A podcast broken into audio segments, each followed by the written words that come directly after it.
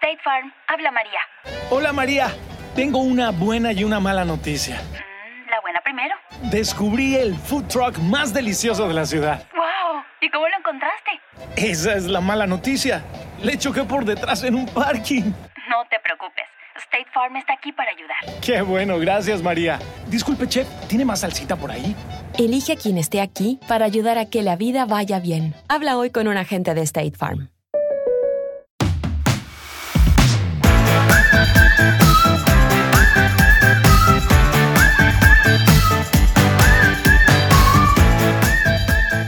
Hola, ¿qué tal? Muy buenas a todos, bienvenidos a vuestra casa, bienvenidos al podcast de Topes de Gama. Este es el episodio 10 ya de nuestro Unplug, que bueno, como sabéis, la idea es traer un episodio a la semana donde hablamos de las principales eh, noticias, debatimos sobre diferentes temas y también dedicamos algo de tiempo al off-topic.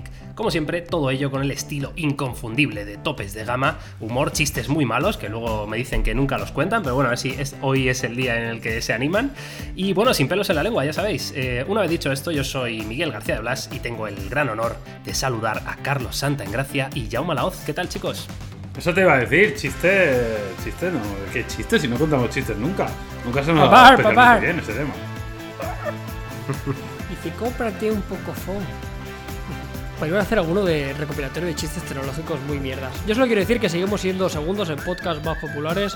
Eh, Andreu Buenafuente, Berto Romero, si estás escuchando esto, espero que sientas nuestro aliento en vuestra nuca.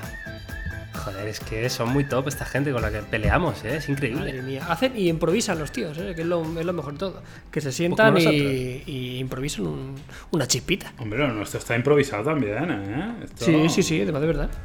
Bueno, todo lo Sobre que todo la hacemos. entradilla. es- que mucha gente se sorprende. Mucha gente de las cosas que nos preguntan siempre es: Oye, pero los vídeos que hacéis, eh, ¿tenéis un guion? Digo, si tú supieras, si hubiera un guion, o sea, creo que no hay nadie que sea peor para adaptar un guion que Jaume y yo. Es imposible que recordemos tres frases seguidas. Eso es lo bonito, tío. Eso, por eso habéis tenido éxito, quizá, ¿no? Porque estáis muy locos, tío. Tope Pues sí. locos.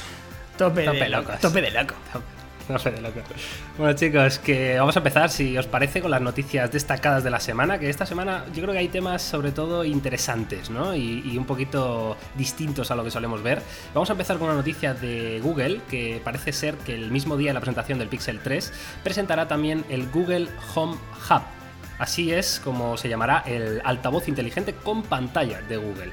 Parece que se ha filtrado una serie de imágenes que muestran con todo detalle cómo será el diseño de este próximo altavoz inteligente, que bueno, tendrá una pantalla de 7 pulgadas y luego una base, que la base será el altavoz, ¿vale? Eh, evidentemente con Google Assistant y demás, y lo más probable es que ronde aproximadamente los 300 euros. Esto a mí lo que me parece, según veo las imágenes, es como si fuera un Google Home Max, algo así, pero con pantalla. Bueno, no, no- parece que tiene sentido, ¿no? Un poco en la estrategia de Google. La verdad que nosotros estaremos ahí en la presentación, con lo cual si, si finalmente se, se presenta, pues eh, lo veremos antes que nadie. Lo que parece un poco un trabalenguas el nombre, ¿no? Google Home Hub. O sea, es como un poco raro. Sí, sí. Pero, pero bueno, ya os digo, ¿eh? O sea, si finalmente se confirma que se presenta el mismo día de la presentación del Pixel, pues lo podremos ver en, en directo y traeros las primeras impresiones.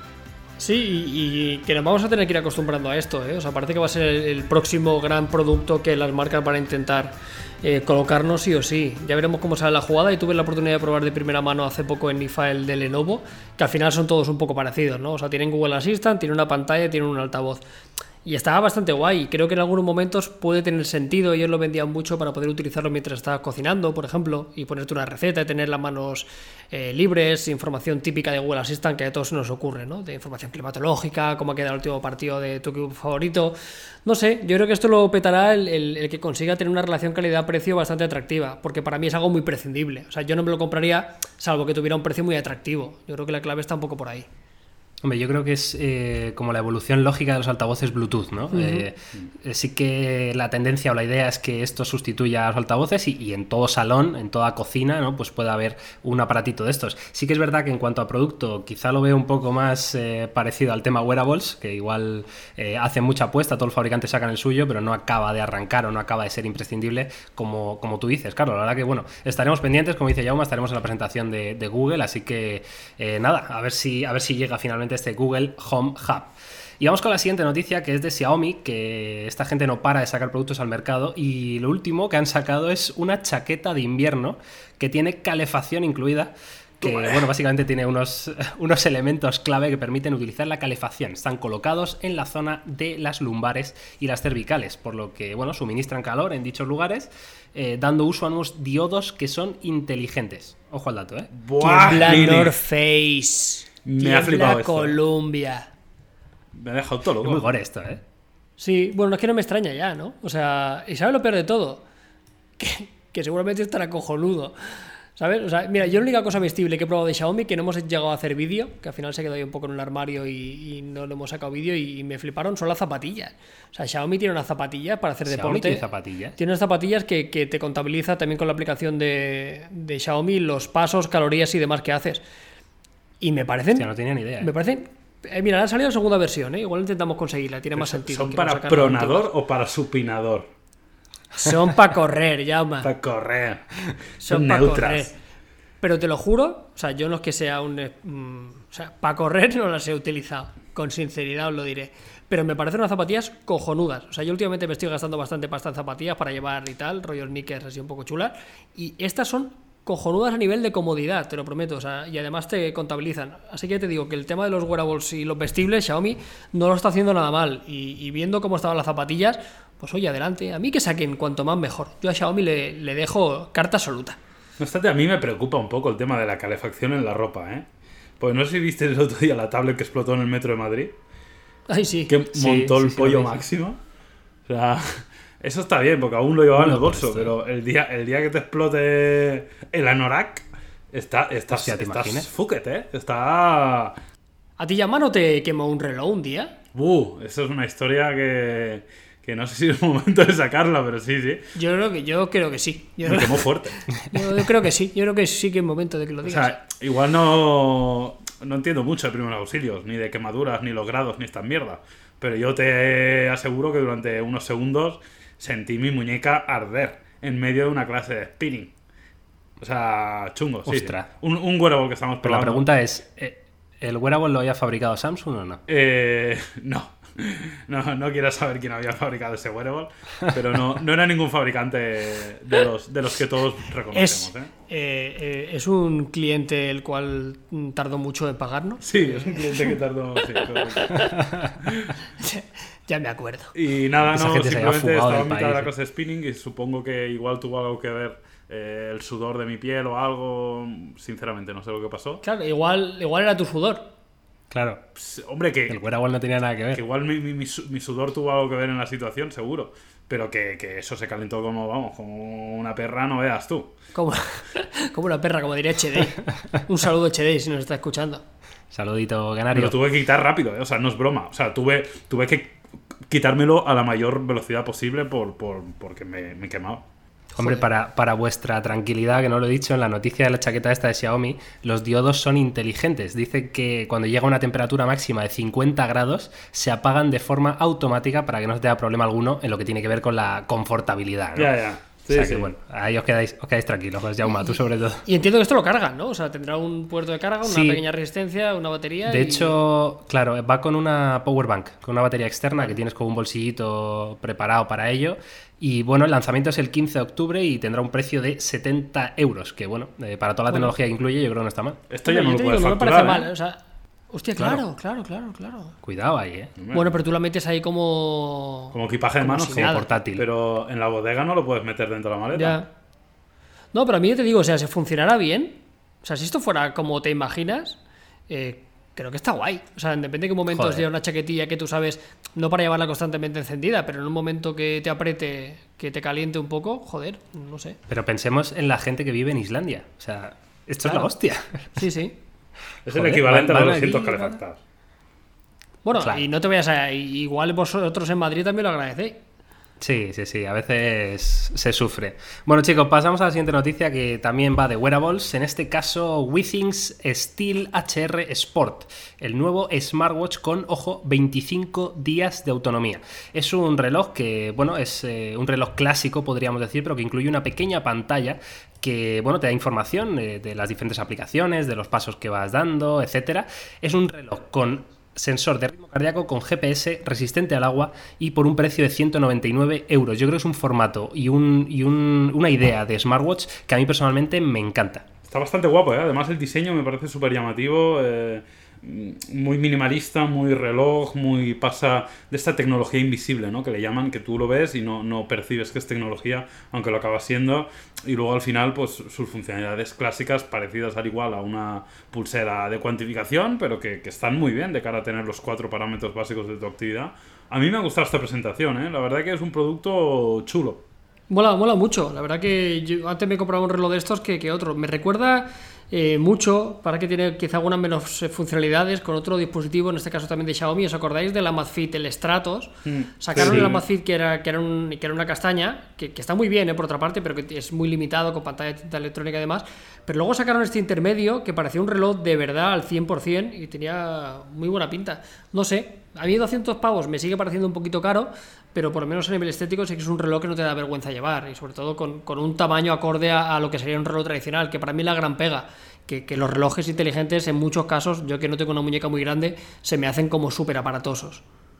A mí esto me, me pone palote, ¿eh? O sea, te lo digo ya. O sea, 25 días de autonomía para un reloj que Sí, encima estéticamente es bonito y, y no lo veo tan mal de precio, ¿eh? O sea, al final un reloj de este estilo, pues bueno, 200 pavos, pues un reloj bien, ¿no? Y luego además tienes para elegir que sigues la esfera negra, la esfera blanca, correas de cuero en marrón, en, en diferentes eh, estilos, que las correas no lo he dicho, pero son 50 euros aparte si quieres las de cuero, por Está ejemplo. bien. Pero me, me gusta, ¿eh? me gusta muchísimo la idea y de hecho me encantaría ver si lo conseguís y, y lo analizáis y luego me lo quedo, ¿vale? Muy bien.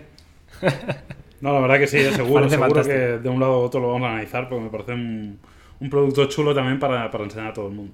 Decir que esto no es, el, pues no es el primer modelo, ¿eh? También. O sea, yo recuerdo ver No, en algunos exacto. Mm. mobiles hace un par de añitos que ya sacaban algunos más, más eh, comedidos en cuanto a prestaciones, pero que ya iban metiendo la patita. No sé cómo los irá a nivel de ventas, ¿eh? Pero ahí están. De hecho, hace unos años lo compró Nokia y sacaron algún modelo que ponía que era igual, el mismo modelo, pero ponía Nokia. Y no sé si han roto el acuerdo o qué, porque este reloj parece que está, es totalmente independiente de, de Nokia. Así que bueno, veremos. Vamos a terminar, chicos, con una noticia que me ha pasado aquí, Carlos, de última hora, de que sale al mercado la PlayStation Classic, una consola mini, ¿no? Como la Super Nintendo que sacaron, que viene precargada con 20 juegos, dos mandos, y que saldrá el 3 de diciembre por 99 euros. Esto es una PlayStation 1, ¿no? Con todos los juegos tochos. Está todo guapo. sí, ¿eh? la verdad que tiene muy, muy guapo. Yo es, a ver, llevo tres generaciones de estas mini diciendo que me las voy a comprar y todavía no me he comprado ninguna. ¿eh? O sea, dije que me voy a comprar el mini, que me voy a comprar el. Super Nintendo y que me voy a comprar esta. Esta puede ser, pero me parece cojonudo. O sea, vale que son 100 dólares, que es la más cara de, de las tres que han salido, pero a nuestra generación en particular, para mí se ha habido una consola que me ha marcado sin duda la PlayStation. O sea, ha sido la consola típica, venía... Falta ver el listado completo de juegos, pero sí a bote pronto venía el, el Tekken 3, el Final Fantasy 7, Hostia. el Ray Racer y, y no sé qué más, ¿sabes? O sea, por 100 pavos y a nivel estético brutal, HDMI, eh, los mandos son los originales, o sea, no tenemos sticks, únicamente tenemos las Qué crucetas. Eh, no sé, para los nostálgicos creo que van a vender como churros para Navidad. Mm, La verdad que tiene, tiene este concepto, ¿no? De, de- de prácticamente de, de coleccionista, porque realmente a la mayoría de nosotros, sobre todo los que son de nuestra generación, pues eh, nos evoca, ¿no? Un tiempo muy jóvenes, donde empezábamos en esto de, de los videojuegos, etcétera, y que, y que nos marcó muchísimo, ¿no? Y en ese sentido seguro que hay mucha compra impulsiva. eh, eh, de esta parte. Pero bueno, por otro lado también tiene su rollo, ¿eh? poder jugar a estos títulos que fueron títulos que marcaron la historia del videojuego. ¿eh? Un ejemplo de Final Fantasy, que probablemente es uno de los mejores juegos eh, que ha habido en, mucho tiempo. Con lo cual yo concuerdo totalmente con Carlos, yo creo que, que va a caer, aunque solo sea por tenerlo como un producto ahí casi de, coleccionismo y como casi de merchandising. Yo aprovecho para hacer un poquito de spam, ya que estamos. El otro día subí un vídeo al canal que era la diferencia entre el Asphalt 1, el primero que salió, y el Asphalt 9, ¿no? Y, la verdad que jugando al Asphalt 1, que es del año 2004, que salió para Nintendo DS, entre otras plataformas, me encantó la experiencia, os lo digo verdad, porque eh, es verdad que, que con el paso del tiempo parece que los gráficos es lo que más... eh, prima, ¿no? Eh, que sea 60 FPS estables, que no sé qué, que si juegos en 4K, una iluminación increíble, pero se está perdiendo un poco la gracia de los juegos que era divertirse, ¿no? Y, y al final el Asphalt 1 me parecía infinitamente más divertido que el Asphalt 9 y, han pasado 14 años entre medias que, que debería de ser al contrario, ¿no? Y, y creo que tienen esa, esa esencia, ese espíritu por, por el juego de, de divertirte y punto, ¿no? Que es, que es la gracia de esto. Es que la FAL 9 En fin. eh, a nivel gráfico es, es espectacular, pero es Sí, sí. eh, se puede llamar los coches voladores. O sea, Claro. no tiene puto sentido. O sea, es que, que sí, que es muy espectacular, que es muy guay y posiblemente para otro público. Yo entiendo que esto no es simulación, tampoco quiero, yo quiero arcade, quiero pasármelo bien, pero hombre, no necesito que hagas siete vueltas de campana en el aire antes de caer, ¿no? O sea, para mí se han pasado. Yo casi no juego ya al AFAL porque para mí ya no es un juego de coche. Para mí ya es otra cosa. Sí, hombre, siempre ha sido como muy arcade, pero al final lo que tú dices tiene sentido. Es decir, eh, si las siete vueltas en el aire son un, un mero, un mero artificio, pues no, no tiene más, ¿no? Si forma parte de la diversión y realmente consigue que eso sea algo divertido, pues en- entonces sí. Yo creo que eso lo hemos visto históricamente, ¿eh? Y es, es lo que lleva haciendo Nintendo toda la vida. Que lleva haciendo juegos divertidos siempre.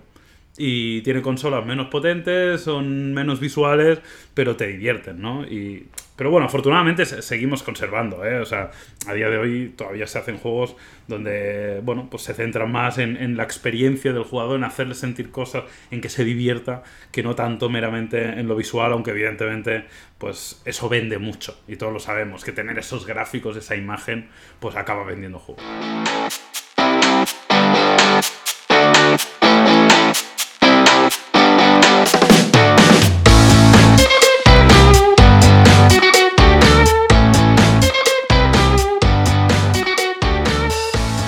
Bueno, pues dejamos de lado ya las noticias de la semana y pasamos directamente al debate. El debate de esta semana se titula así, la batalla de final de año. Ojo que vienen cosas, emociones fuertes ¿eh? en este último tramo de 2018. Ya hemos visto los nuevos iPhone, por ejemplo el Note 9 también, y nos faltan cosas interesantes, jugosotas.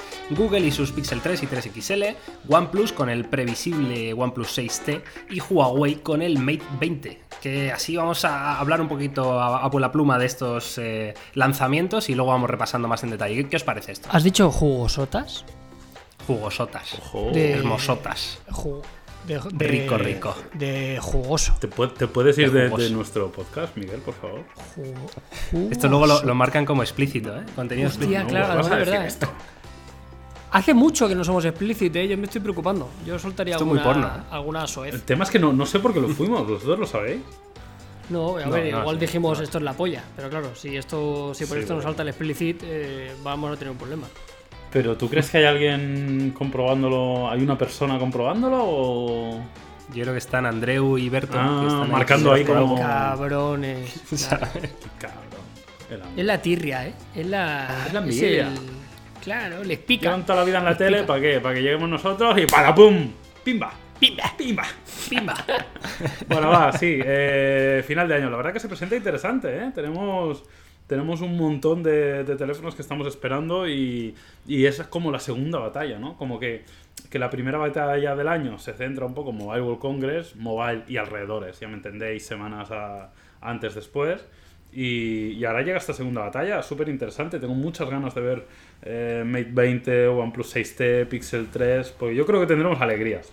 Hostia, se me acaba de ocurrir la pregunta, ¿eh? ¿Qué preferís? ¿La batalla de principio de año o la de final de año? Yo me sigo quedando con la primera. Sí, hombre, sí. Que la, Sí, la primera- segunda parte del año eh, es como un poco el territorio de los phablets, ¿no? Un poco, además del iPhone, que saca su evolución y yo lo trato un poco de, de tema aparte. Al final, la segunda parte del año casi siempre es un poco esperar al, al Mate y al Note, ¿no? De turno, además del Pixel. Claro. O sea, Pixel, o sea, Google y Apple sacan el suyo, pero sobre todo es para ver quién se corona como el mejor teléfono grande de, de final de año, que al final se, las hostias son entre el Note y, y el Mate, que antes venía, venía pensando en el podcast y decía, ahora aquí hay un, hay un giro importante, ¿no? Porque hasta el momento tú sabías que si querías un teléfono grande te comprabas un, un, un Mate o te comprabas un Note, pero es que ahora con la llegada del XS Max eh, se ha girado la, la tortilla por completo y si recordáis que hablamos un poco del tamaño presumible que podía tener el Mate, que si queréis luego lo, lo comentamos, que para mí de lo más destacable, que decíamos que si iba a crecer, si no, joder, espero que haya crecido.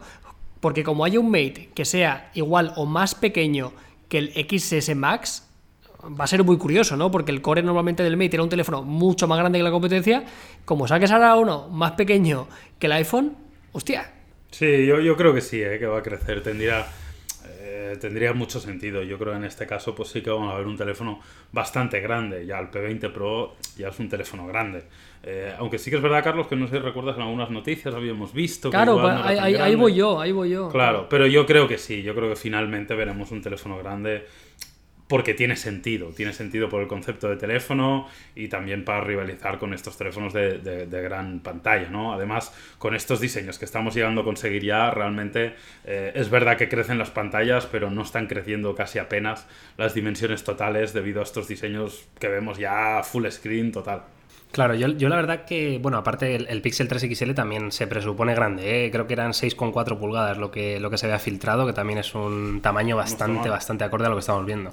Y luego tengo un poco de miedo con el Mate 20, en el sentido de que se parezca quizá demasiado al P20 Pro. No sé cómo van a hacer para diferenciarlo, porque eh, al final Samsung tiene el S Pen, ¿no? Y, y, Huawei no. Entonces, si, si va a ser un, un, P20 Pro, en el sentido que va a tener tres cámaras igual, eh, va a tener un diseño un poquito renovado y el nuevo procesador, no sé hasta qué punto va a ser interesante, ¿no? Eh, la diferencia. Es que no, no, espero nada más eh, del Mate. Si queréis empezar hablando del Mate, yo no espero nada más que eso, eh, Miguel, que lo que tú dices, un rediseño de las cámaras de fotos por darle una, una, vidilla simplemente, un diseño cuadrado porque no sea igual, eh, nuevo procesador y, poco más. Normalmente, históricamente, las mejoras que hacían referencia a la fotografía casi siempre se han reservado para la serie P, ¿no? O sea, la serie P era más bonito y mejor cámara, y la serie Mate eran más grande y presumiblemente más potente porque estrenará un, un procesador. Algo va a tener que sacarse de la manga porque, como bien dices, justificar la compra de un Mate respecto a un P20 Pro puede ser bastante difícil a priori.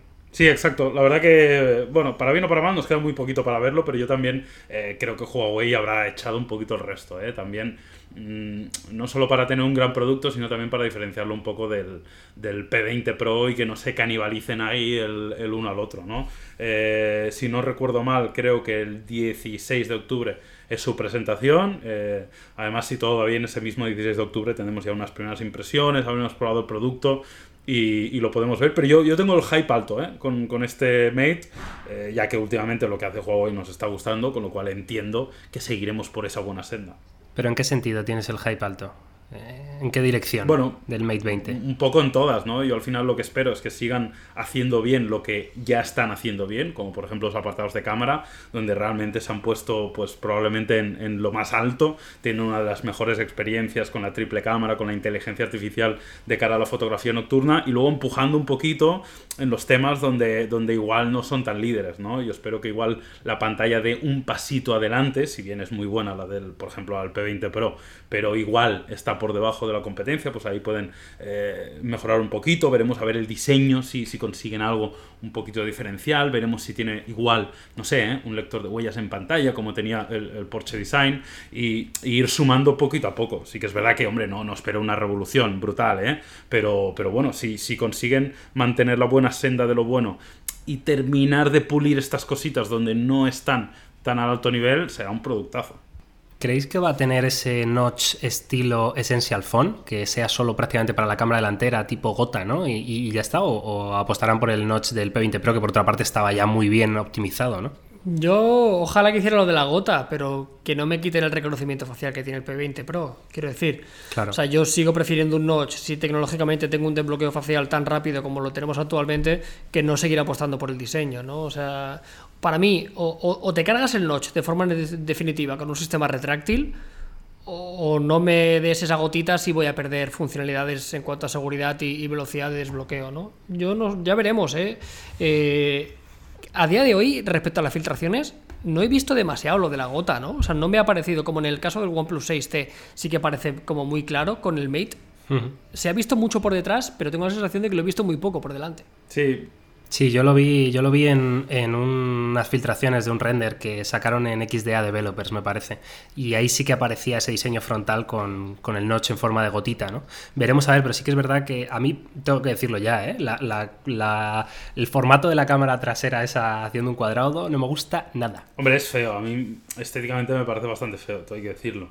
Pero, pero bueno, tiene pinta de que será funcional. Una cosa os voy a decir, no sé si lo habéis pensado pero si, si, si tuviéramos un notch tipo gota, por llamarle de algún modo, eh, ¿qué pasaría con el altavoz? Porque el P20 Pro tiene un, tiene un altavoz frontal y un altavoz inferior, ¿no? Y juega con esa dualidad. Y, si os fijáis en el, en el notch del P20 Pro, es muy pequeño ya, que también os digo que honestamente me parece que es de los mejores notes, y ahí aún ya se incluye un altavoz. Claro, si tenemos el tipo gota, nos cargaríamos el altavoz frontal. Yo sí tengo que elegir entre tener eh, ese notch tan minimalista sin ese altavoz frontal o tener el mismo notch del P20 Pro, yo elijo el del P20 Pro. Sí, sí, totalmente que es eso, o sea, no me quites, o sea, en, pro de un diseño que tampoco es súper revolucionario, porque no estar haciendo un sistema retráctil ni estar haciendo un súper todo pantalla, oye, no me quites cosas, ¿eh? aparte un teléfono tan grande, para mí el requisito indispensable es lo doble altavoz frontal. Es que para mí en la cámara, o sea, perdón, en la gama alta, el, tener doble altavoz para mí ya es como rollo innegociable. Ponlo donde quieras, hmm. pero ponlo. No sé, yo, yo creo que igual me podrían poner altavoz tipo lo que hace Xiaomi con los Mi Mix, ¿no? Que lo tienen como casi en el canto, ¿no? Superior. Eh, pero ese, ese, altavoz es, que yo sepa, es auricular, ¿no? Más que, más que mm. altavoz eh, estéreo. Sí. Sí, no, es lo mismo. Bueno, ¿eh? veremos a ver. Que, el que tenemos en un claro. Hombre, también si apuestan en plan fuerte por el lector de huellas bajo la pantalla, quizás se carguen el Face ID, ¿no? Y apuesten por ese notch más minimalista. No sé hasta qué punto será buena idea. Yo, yo sigo pensando que el Face ID, hombre, si funciona también como hemos visto en el Oppo Fine X y, este tipo de teléfonos, pues genial, ¿no? Pero hay veces que a mí sí me sigue antojando un pelín incómodo. Prefiero el lector de huellas de toda la vida. Si funciona bien, pues oye, eh, no, estará de más, ¿no? Exacto, yo tengo que decir que, y, y, tú has mencionado a la bicha, Miguel, con el Oppo Fine X que, que, por ejemplo, eh, el reconocimiento facial del P20 Pro es maravilloso, pero el del Oppo Fine X es mejor, ¿eh? O sea, yo mm, eh, estaría muy bien, sobre todo en el, al final las diferencias se notan en las situaciones complejas, sobre todo eh, pues cuando no hay luz, desde noche estás en la habitación recién despertado y está todo oscuro, etcétera, ahí la verdad que se nota bastante y, y yo insisto, ¿eh? Y un poco igual como me pasa con el altavoz, yo prefiero más notch y un mejor reconocimiento facial, un doble altavoz frontal, etcétera, bueno, doble, un altavoz frontal, etcétera, etcétera, que no en este caso tener ese, ese diseño en, en, forma de gota. Y yo creo que Huawei, eh, igual, llevan tiempo haciéndolo bien, ¿eh? pero igual este Mate 20 mejora todavía más el reconocimiento facial. A mí me encantaría. Bueno chicos, pasamos si queréis y hablamos un poquito del Google Pixel 3. Eh, ya se ha filtrado casi todo, o eso parece. Había algún rumor por ahí que decía que era todo falso. Sería la verdad de chapó, ¿eh? de obra maestra del, marketing. Pero no creo, no creo sinceramente que eso ocurra. Sí que me interesa hablar con vosotros un poco el tema de la cámara. Si queréis lo enfocamos no solo al Pixel, sino eh, lo que hemos visto en esta última mitad de año con el iPhone, con el Note y lo que se espera del Mate 20 y el Pixel. ¿Qué esperáis del apartado fotográfico? Pues la verdad que, hombre, la expectativa es muy alta, sobre todo por, el, por en el Pixel, ¿no?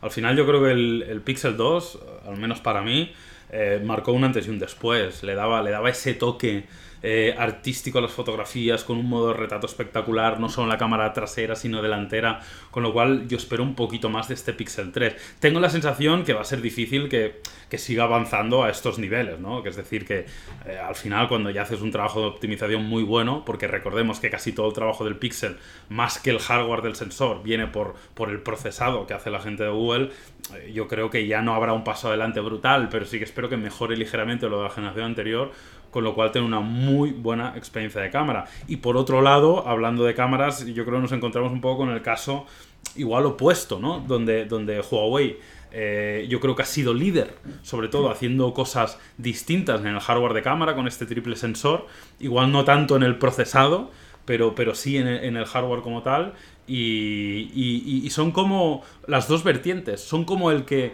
con un hardware simple de cámara obtiene resultados magníficos y los otros obtienen también resultados magníficos, pero sobre todo pues incluyendo cosas novedosas en los sensores. Eh, el, hype está muy alto, aunque igual no será tan bueno como, como el que hemos visto hasta ahora. Sí, yo, yo coincido con Yama. Yo, si me tuviera que tener la piscina, yo creo que el Pixel va a repetir como mejor cámara del año. ¿no? Yo creo que va a ser un poco lo que parece que, que hemos visto con, el, con los nuevos iPhone XS. ¿no? Ya han salido algunos análisis en, en Estados Unidos y venían a responder un poco a la pregunta que nos hacíamos durante el directo de si la cámara había sufrido un pequeño upgrade y parece que sí, algo muy leve, pero mm. sobre todo que en el apartado nocturno está un poquito más pulida y, saca algo de pecho. Yo creo que el Pixel pues espero lo mismo, ¿no? O sea, creo que, es muy difícil que nos puedan dar algo mucho más de lo que nos están dando. Ya parece que el, tema de la inclusión de un segundo e incluso un tercer sensor eh, lo tenemos que descartar por completo. Vamos a tener que apostar únicamente por uno pero yo creo que vamos a seguir teniendo la mejor experiencia fotográfica. Sobre todo porque el Mate no espero que cambie mucho en, respecto a fotografía, lo que ya tenemos. El Note ya está presentado, el iPhone es un poco mejor que el X eh, anterior. Vamos, que el Pixel lo tiene muy bien para repetir como mejor cámara del año. A la que mejoren sobre todo el apartado nocturno, que es donde quizá había un poquito más de gap respecto al P20 Pro, pues tenemos la mejor, el mejor teléfono con cámara que existe. Hombre, la verdad que mm, si recordáis, ya el primer Pixel eh, tuvo una cámara brutal Sí, y, sí, y sí. la verdad que parecía que era de locos. Y luego con el Pixel 2 todavía la mejoraron muchísimo más. Yo no sé si tienen ya tanto margen de mejora con un solo sensor y, y simplemente hablando del, del procesado de imagen, pero la verdad que las expectativas están muy altas. Sí que mm, me parece que el, el iPhone, por otra parte, eh, yo por lo que he visto, los análisis que he visto en Estados Unidos, como comentáis vosotros, a, a la espera del vuestro, ¿no? que, que será ahí la confirmación definitiva, pero sí que me ha parecido sobre todo un, un incremento de, de- la mejoría en el modo retrato. Me parece que este análisis que hace de, de la profundidad de campo, eh, que bueno, que esto lo, he visto en varios vídeos, ¿no? Como que analiza la profundidad, los elementos que tiene más cerca, más lejos, y consigue un modo retrato bastante natural, con un desenfoque muy progresivo. Eh, me parece que está muy, muy bien hecho, ¿eh? La verdad, me ha gustado muchísimo estos primeros análisis que han salido del iPhone XS y, y a ver el Pixel 3. Sí que es verdad que no espero que Huawei cambie muchísimo respecto al Mate 20, al P20 Pro, perdón, pero oye, con el nuevo procesador, con el Kirin 980, que tendrá, entendemos, ¿no? Más procesadores neuronales todavía y será capaz de hacer más operaciones por segundo y, demás, quizá metan más escenarios, más reconocimiento de escenas y, pueda darle un, un puntito más de calidad, ¿no? Mm, Yo estoy contigo, ¿eh? me, cuesta creer que quede mucho margen sin hardware, es decir, sin, sin actualizar el hardware, que al Pixel le quede mucho margen de hacerlo mejor, de procesar mejor, por mucho que el procesador pueda ser mejor, etcétera, ¿no? Pero sobre todo porque es que ya estaba tan bien en la generación anterior que me cuesta creer eso, ¿no? Que, que el margen de mejora sea importante a no ser que actualices mucho el hardware. Con lo cual yo lo que espero del Pixel 3 es algo muy parecido al 2, pero un pelín mejor. Bueno, pues oye, si queréis vamos con el último de los lanzamientos del año, el último no, no en fecha, pero, pero sí en este podcast, que es eh, qué esperamos del OnePlus 6T, la renovación de OnePlus cada seis meses, que bueno, parece que va a tener un diseño un poco distinto, ¿verdad? Y, a ver qué mejoras incluye. No sé qué, qué- esperanzas tenéis de este OnePlus 6T.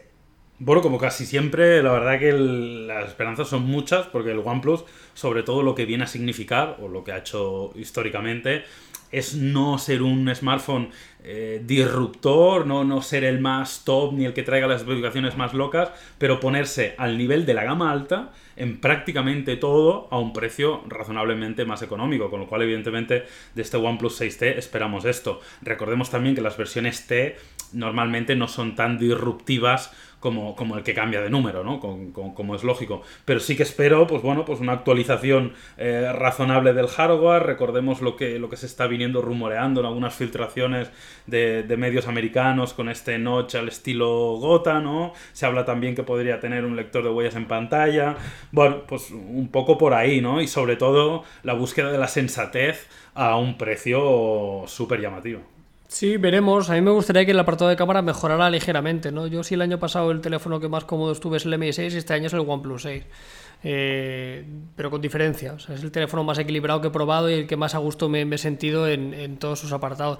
No sé, eh, como dice Yaman, el T no, espero nada muy loco, además de lo que ya se haya visto. A nivel de hardware no, sé qué van a poder introducir eh, a nivel de, especificaciones, porque ya tienen lo último del último y yo creo que es muy pronto para que estrenen un procesador eh, nuevo, no sé. Espero que no se quede solo en, el diseño y en lo del lector de huellas y que nos aporten un poquito más en el apartado fotográfico, que si bien estaba muy bien por lo que vamos a pagar, por poco más de 500 euros, es lo único que yo le pediría, que dieran un pelín de empujón. Os voy, a, lanzar una pregunta al aire, estas que a mí se me van ocurriendo. ¿Creéis que a OnePlus le va a afectar eh, de alguna manera la salida del Pocophone, en el sentido de que puedan variar o girar en su estrategia? Hombre, yo creo que un, pelín, un pelín sí le va a afectar. Es verdad que entiendo que no son competencias súper directa, eh, pero eh, algo sí que le, puede arrastrar en las ventas, ¿no? Porque al final estamos hablando de que el hardware como tal, como el procesador, como la memoria, almacenamiento, etcétera, etcétera, sí que es eh, prácticamente calcado a lo que sería un OnePlus o lo que sería un flagship, con lo cual desde ese punto sí que le afecta, aunque es verdad que, que el OnePlus siempre es un poco más premium por el diseño, eh, la pantalla es mejor, etcétera, etcétera, ¿no? Con lo cual se sitúa igual en un rango ligeramente distinto. Hombre, a mí gracia no me haría. O sea, si yo fuera el señor Calpey, no daría saltos de alegría cuando vi el Pocophone. Pero tampoco creo que vaya a tener un, impacto mayúsculo, ya que, como os digo, creo que tienen cosas parecidas, pero se posicionan un poco diferente. Si ves, yo aquí diferencia de Yama, yo creo que sí que le va a hacer más daño de lo que, de lo que queremos. Hay que pensar que el Pocophone sobre todo se creó por una necesidad, ya que OnePlus en, en la India había crecido un 300%. Por lo visto, el Pocophone no tenía, no tenía intención de, salir a la luz y fue un teléfono que se creó casi para batir al, al OnePlus 6, ¿no? compartiendo algunos de los detalles y, y- dotándole de algunas funcionalidades que no tiene su primo el MI8 y que sí, lo, sí que lo aproximaba más al OnePlus 6, ¿no? como el Yate 3.5 o la ampliación con tarjeta microSD para intentar sacar un clon, entre comillas, salvando la diferencia del OnePlus 6 con estos detallitos. Yo ya te digo, o sea, OnePlus 6 es el teléfono que más me ha gustado, pero de la misma forma que te digo eso, si alguien me pregunta, Carlos, ¿me compro un OnePlus 6 o me compro un Pocophone? Yo le diré que se compre un Pocophone. O sea, la diferencia entre ambos, salvo la, estética y, la pantalla, por lo demás es casi igual o, sale perdiendo. No sé, ve- veremos. Me encantaría que este tipo de fabricantes nos dijeran cifras, pero ojalá, no por el bien de su compañía, que se ajustan un poquito el precio de este Siste para intentar contrarrestar la llegada del Pocophone, porque como cuesta alrededor de 550-600, se venderá, se seguirá vendiendo, pero hostia, es que el Pocophone es que está en todos los sitios también, ¿sabes? Lo puedes comprar en cualquier tienda, cosa que OnePlus vale que ha mejorado muchísimo su política de comercialización, pero de cara al gran público, yo creo que en muy poco tiempo mucha gente conocerá más el Poco que OnePlus.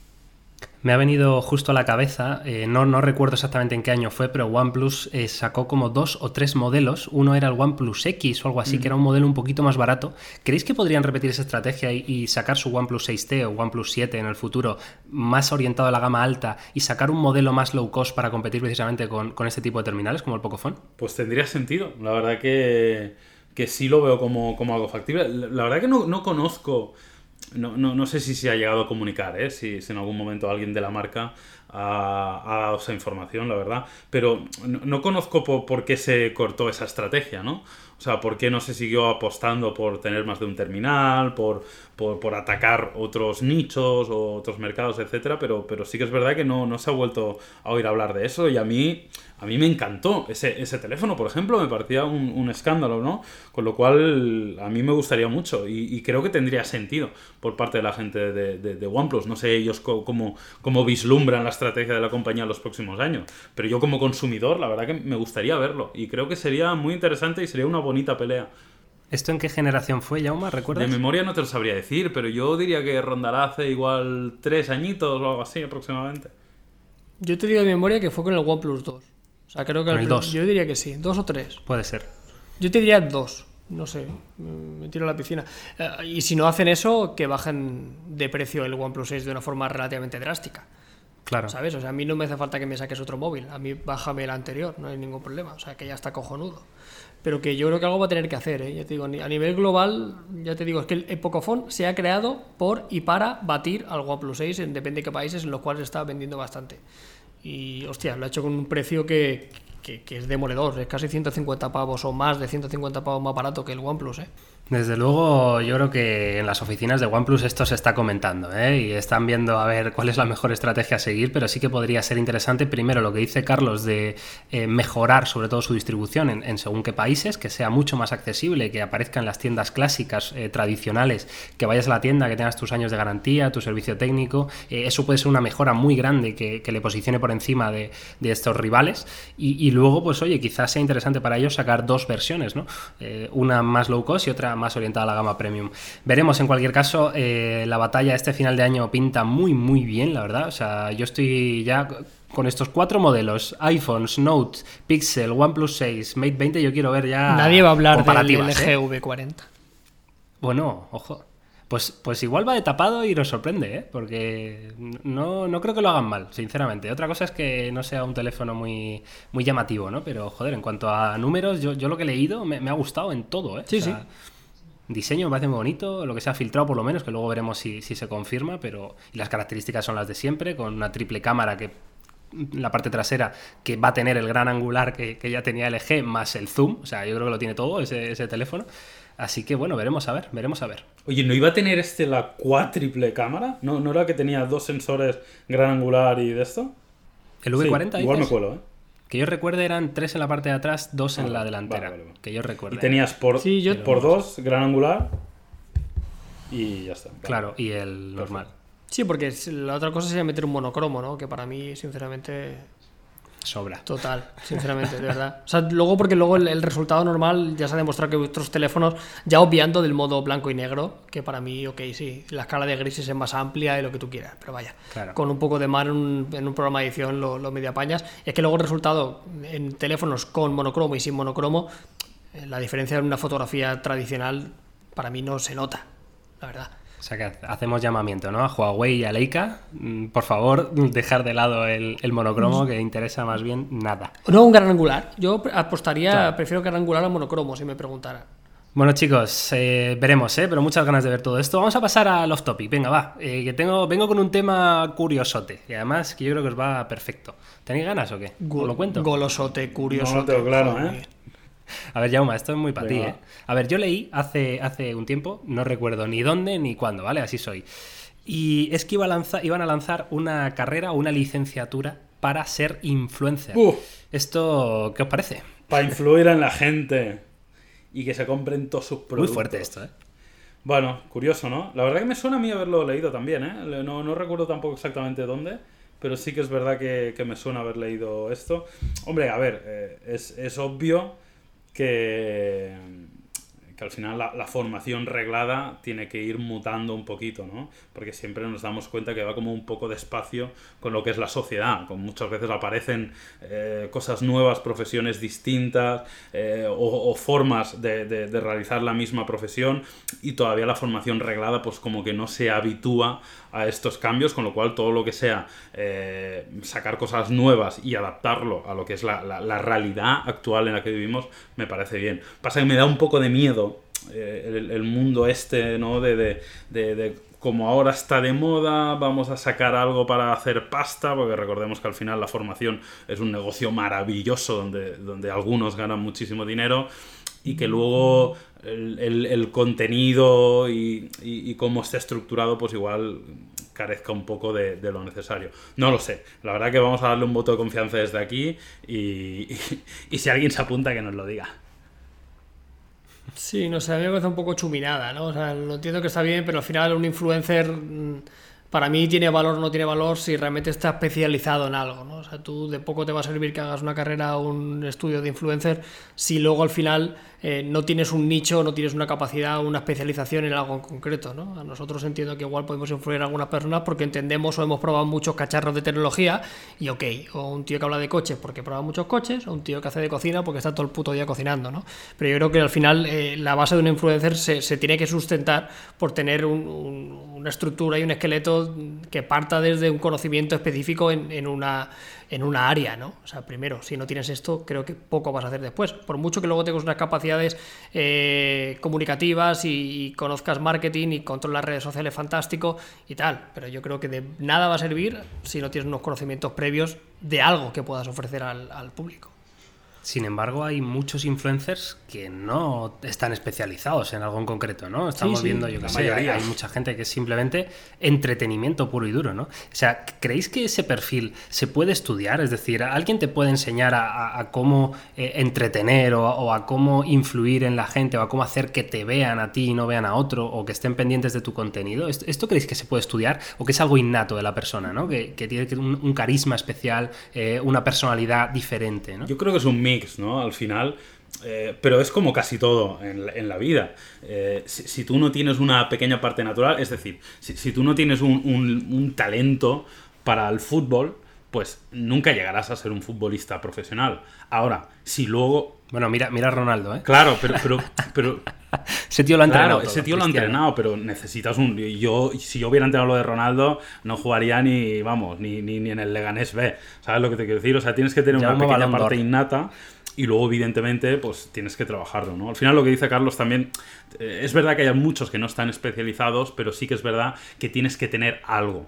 Igual no tiene por qué ser un conocimiento específico de un sector, pero puede ser pues una gracia especial, puede ser que la gente empatice contigo por, por, por H o por B, ¿no? Algo que te diferencia, pero sí que me parece que tiene sentido pues el poder estudiar pues cómo mejorar tu comunicación, cómo editar mejor tus vídeos, cómo dominar más la- el, retoque de imagen que es importante cara a las redes sociales, cómo generar estrategias de marketing, cómo monetizar o negociar las campañas que saques con tu, con tu contenido. O sea, tiene que haber una parte innata Y luego todo eso sí que me parece bien que lo puedas desarrollar, estudiar o trabajar más. Bueno, pues desde luego veremos a ver si el influencer se, nace o se hace, ¿no? Eso es lo que estará por ver. Desde luego está claro que es lo que decía Jauma, ¿no? Aquí al final todos los centros educativos eh, intentan sacar dinero de ello y, amoldarse un poco a lo que hay en la sociedad hoy en día, ¿no? Que, tiene sentido. Sí que es verdad que no lo veo yo como carrera como tal, sino más bien como a lo mejor un apéndice, ¿no? Dentro del, marketing eh, de redes sociales, como que, es lo lógico, ¿no? Porque además, eh, joder, ¿de qué te servirá una carrera de influencer en 2018, en 2020? 7, ¿no? Que a lo mejor han cambiado las tendencias, ha cambiado absolutamente todo y, no tiene sentido ninguno, ¿no? Pero bueno, en fin, eh, yo creo que podemos dejar por aquí este podcast, el episodio 10, que esperamos de corazón que os haya gustado mucho, que os haya entretenido, que lo hayáis escuchado ahí con vuestro cafelito o vuestra copa, un gin tonic por la noche, no sé, lo que, lo que queráis. Y por supuesto nos dejéis en comentarios de qué temas queréis que, hablemos en futuras ediciones y todo lo que queráis. Pues para eso estamos. Así que nada, yo me despido y llamo a Carlos. Lo más importante, Berto eh, eh, Andreu. eso, eso. Vamos a por ti, broncano. ¿Pero les hemos ganado o no les hemos ganado alguna vez, lo sabéis? No, bueno, tú te yo, a ver, que, que, no sé cómo, ¿alguien tiene el iTunes a mano? Espera, lo cojo, dame un segundo. Pues, Porfa. Pues yo al final me, rijo única y exclusivamente por el, popular de, del Google Podcast. O sea, la aplicación de podcast, ¿no? Que es decir, de iOS. Pero, sí, claro, pero al final yo creo que aquí el que parte un poco el bacalao es, es iTunes y yo creo que deberíamos regirnos en iTunes como la lista de los más escuchados. Eso hay que cambiarlo, ¿eh? Toda la gente de Android que nos escuche, hay que cambiar eso. ¿Cómo puede ser que iTunes sea la plataforma por excelencia del podcast? Google Podcast está cojonudo, ¿eh? Yo lo utilizo y me encanta. es súper Es que no tiene nada, pero es que, pero es que no le pido más. O sea, yo solo quiero que me lo categorice, que me lo guarde, que lo pueda reproducir y a tomar por saco. O sea, me da lo que necesito. Bueno, yo lo tengo a mano, pero no, lo voy a mencionar porque no, no salimos muy buenos. Ni salimos, ¿no? Bueno, ok. no sé por qué. Pero bueno, se ha roto. Se ha roto el, podcast de iTunes. Esto está mal, esto está mal. Bueno, señores, que le deis ahí mucho apoyo al podcast y que lo compartáis con todo el mundo y a ver si superamos a, a los 15 primeros que hay por delante. que vaya bien. chao.